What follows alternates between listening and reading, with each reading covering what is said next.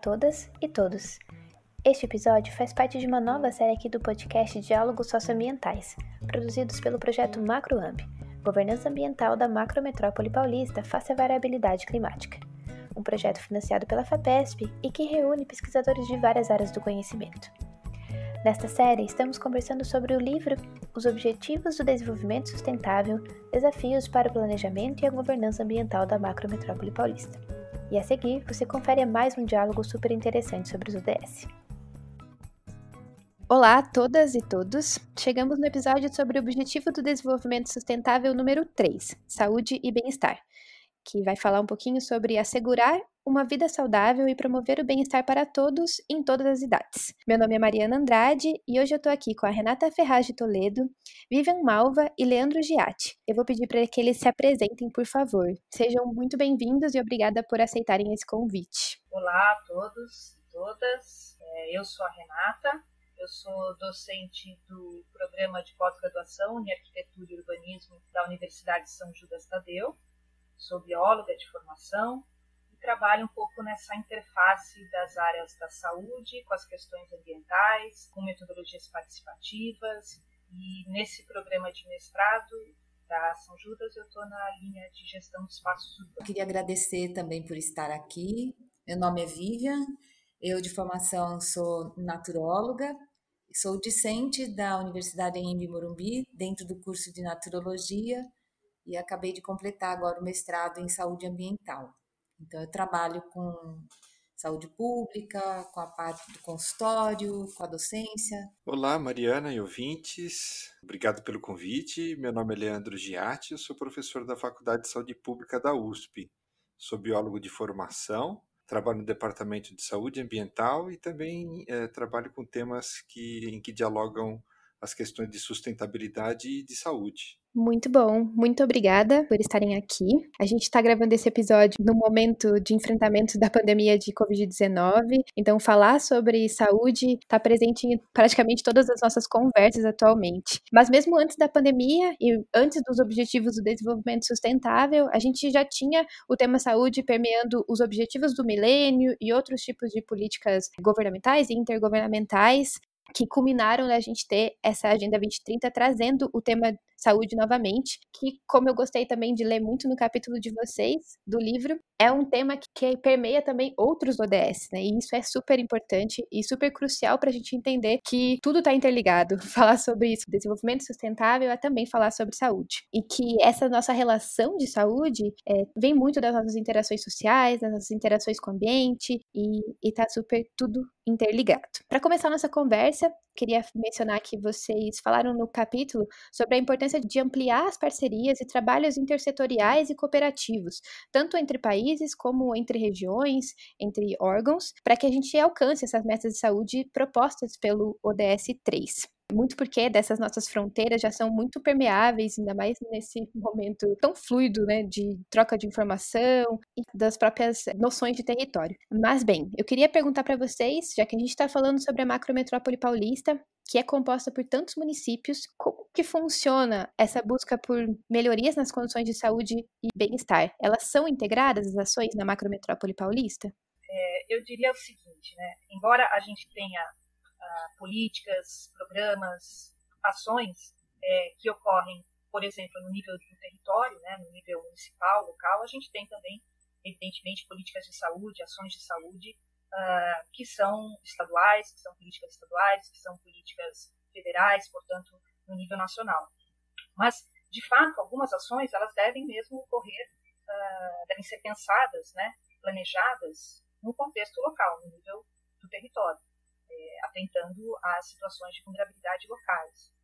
Por outro lado, a gente sabe também que grande parte dos problemas de saúde, das condições de saúde dos indivíduos, dos grupos sociais, eles, elas têm relação com diversos outros fatores que ultrapassam essas fronteiras. Então, quando a gente pensa ah, na gestão dos recursos hídricos, no gerenciamento dos resíduos, na, em questões relacionadas à distribuição dos alimentos, à segurança alimentar, enfim, a gente tem diversos determinantes e condicionantes que ultrapassam esses limites, portanto, neste caso, as ações para enfrentamento dessas situações que geram a vulnerabilidade, que, portanto, interferem nas situações de saúde e bem-estar, elas devem ser pensadas uh, de forma integrada, né, ampliando essas fronteiras como a Renata está falando, a gente realmente tem toda uma estrutura de atenção à saúde moldada a partir de políticas federais, né, que vão chegar lá nos municípios. Os municípios vão ter um certo grau de autonomia, né? Então, por exemplo, a Estratégia de Saúde da Família é um programa federal importantíssimo que chega nos municípios, mas os municípios vão dando seus contornos e, ocasionalmente, você tem o governo do estado também dialogando com essas possibilidades de ajuste e de atenção. É, a Estratégia de Saúde da Família é muito interessante porque ela é foca focada no território distrito de cada unidade de Estratégia de Saúde da Família, que representa algumas centenas de famílias. Então, ela vai se moldar com os contextos diferenciados de vulnerabilidade mas ela não é suficiente para tratar toda a vulnerabilidade. Ela é capaz de apreender, entender e direcionar ações específicas. Mas a vulnerabilidade está ampla e difusa e ela está também distribuída de maneira muito desigual em toda a macrometrópole. E aí você tem, por exemplo, as áreas da metrópole que são periféricas, que não têm esgotos, que são sujeitas a desastres é, naturais, como a, aqueles que podem ser relacionados às mudanças climáticas. Né? Então, claro, a gente tem as políticas de saúde, mas o que a gente precisa mesmo é ampliar a integração para tratar dos determinantes da saúde, né? os riscos adstritos ao território né, os riscos que estão lá ocorrendo e que dizem respeito a várias outras pastas de políticas públicas, né, como de planejamento urbano, como de infraestrutura, como de educação também, por que não, né? E várias outras políticas públicas que também podem, evidentemente, direcionar os seus produtos finais para a saúde da população. Esse também é o espírito dos ODS, né? Então, a gente também trabalha com essa discussão, né? Tem um movimento internacional que fala é, Health in All Policies, ou seja, saúde em todas as políticas. Quer dizer, os planejadores, os executores de políticas dos níveis distintos de governo, eles têm que entender que eles vão estar entregando saúde, por exemplo, com assistência social e assim sucessivamente nas outras pastas, né? E também o nível de desenvolvimento de cada uma dessas políticas, seja eh, federal, estadual e as municipais, elas também se desenvolvem em momentos diferentes. Sim, muito desafiador, né? É, em todas as escalas de, de gestão da questão de saúde, a gente vai ter desafios bem, bem importantes para superar. Mas voltando a falar da macrometrópole especificamente, que enfrenta várias questões de situação de vulnerabilidade. Eu vi também no capítulo de vocês, vocês mencionam que muitas vezes o foco de muitas metas relacionadas à saúde está na redução de doenças ou mortes e não tanto na, na promoção direta da saúde, né? Então, é, nossas políticas públicas regionais, elas focam mesmo tanto em tratamento de doença e não tanto em prevenção? O que a gente observou dentro da, das ODS foi isso. Agora, a gente também entende que quando a gente fala da Organização Mundial de Saúde, ela tem expressado um compromisso de incentivar todos os Estados-membros a terem políticas públicas relacionadas, às vezes, às medicinas tradicionais, e isso diz respeito à promoção e prevenção de saúde. Atualmente, eu entendo que o Brasil ele está na vanguarda dessa integração dessas práticas não convencionais né, no sistema único, mas em várias etapas diferentes de implementação. Interessante saber que o Brasil está nessa, nessa vanguarda, mas que a gente ainda tem um longo caminho pela frente. Né?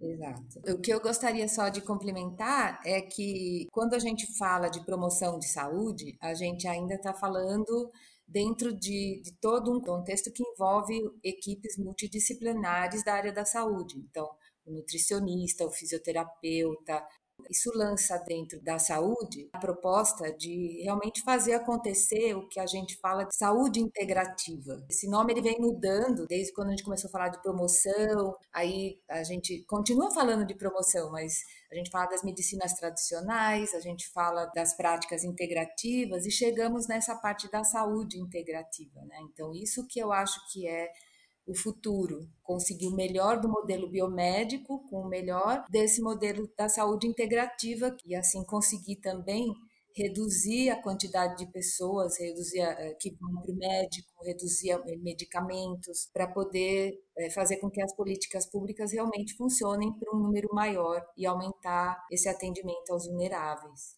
E eu acho também que promoção da saúde, então, para além de pensar as metas de alcance das ODS, não só das ODS da saúde, mas todas as ODS, a gente tem que pensar nas políticas públicas saudáveis que perpassam todas as outras políticas de transporte, de infraestrutura, de segurança alimentar, etc.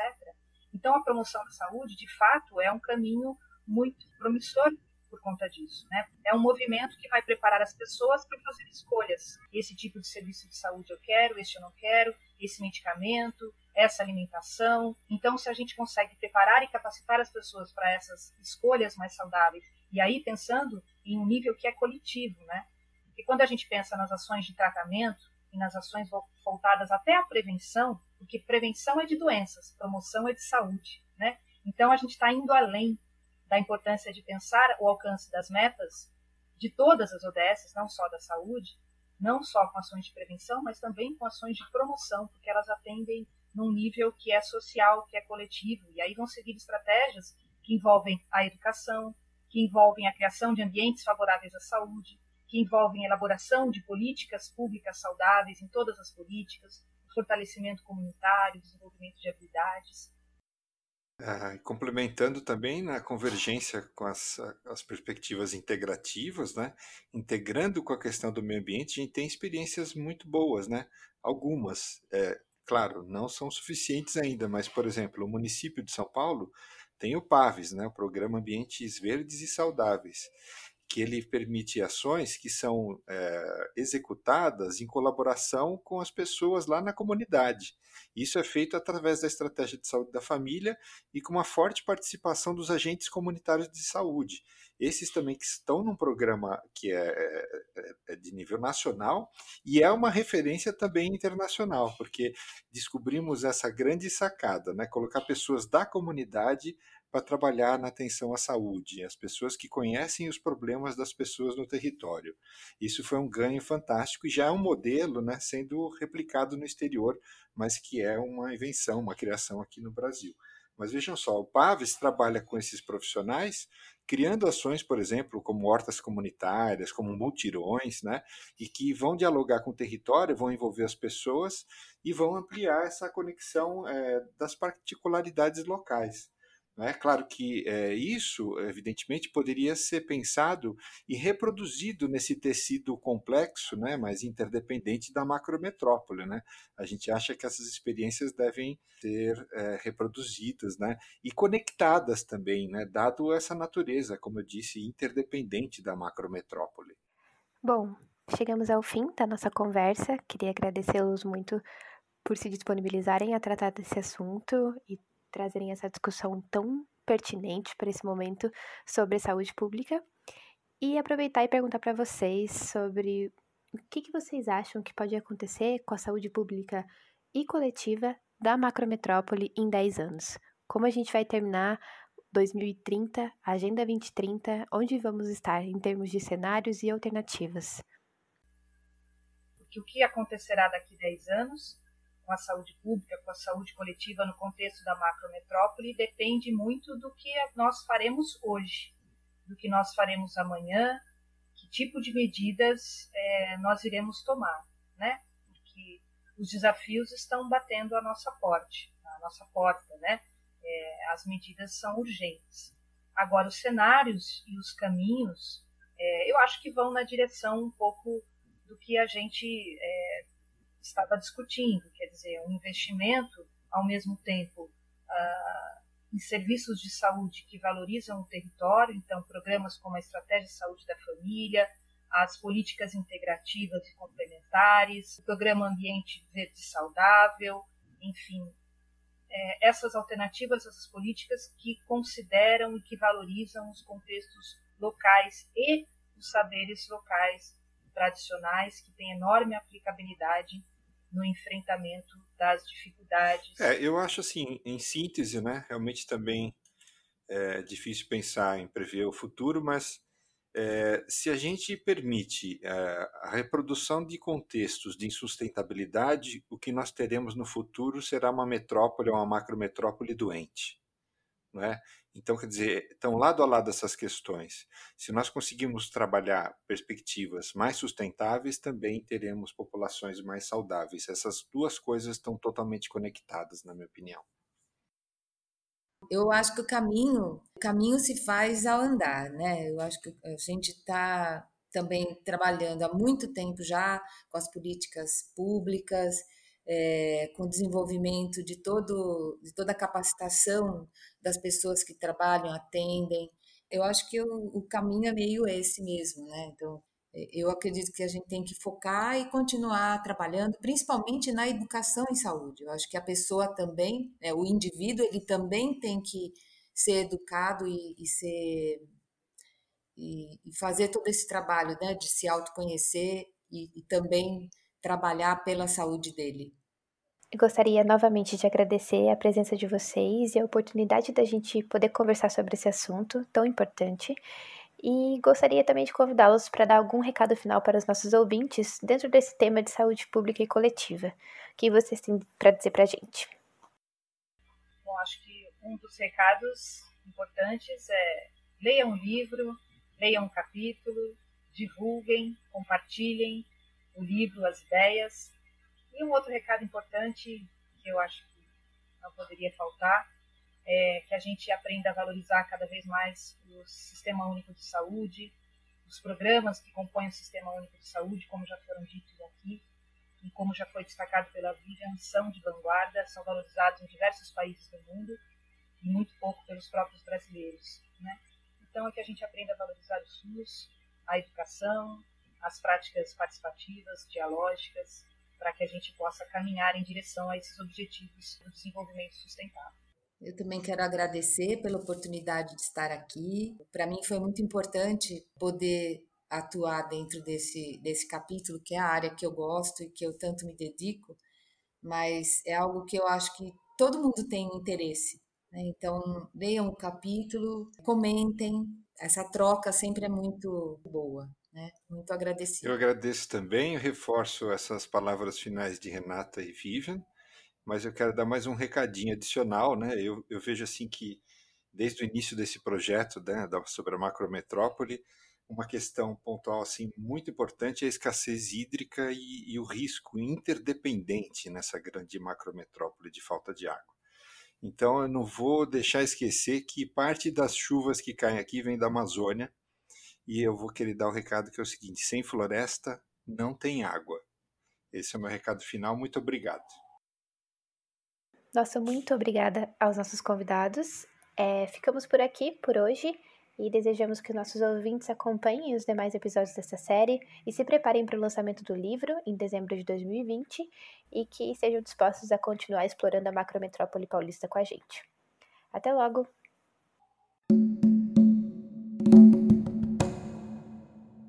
Não deixe de acompanhar o lançamento do livro online em dezembro. Em breve, mais informações sobre o evento.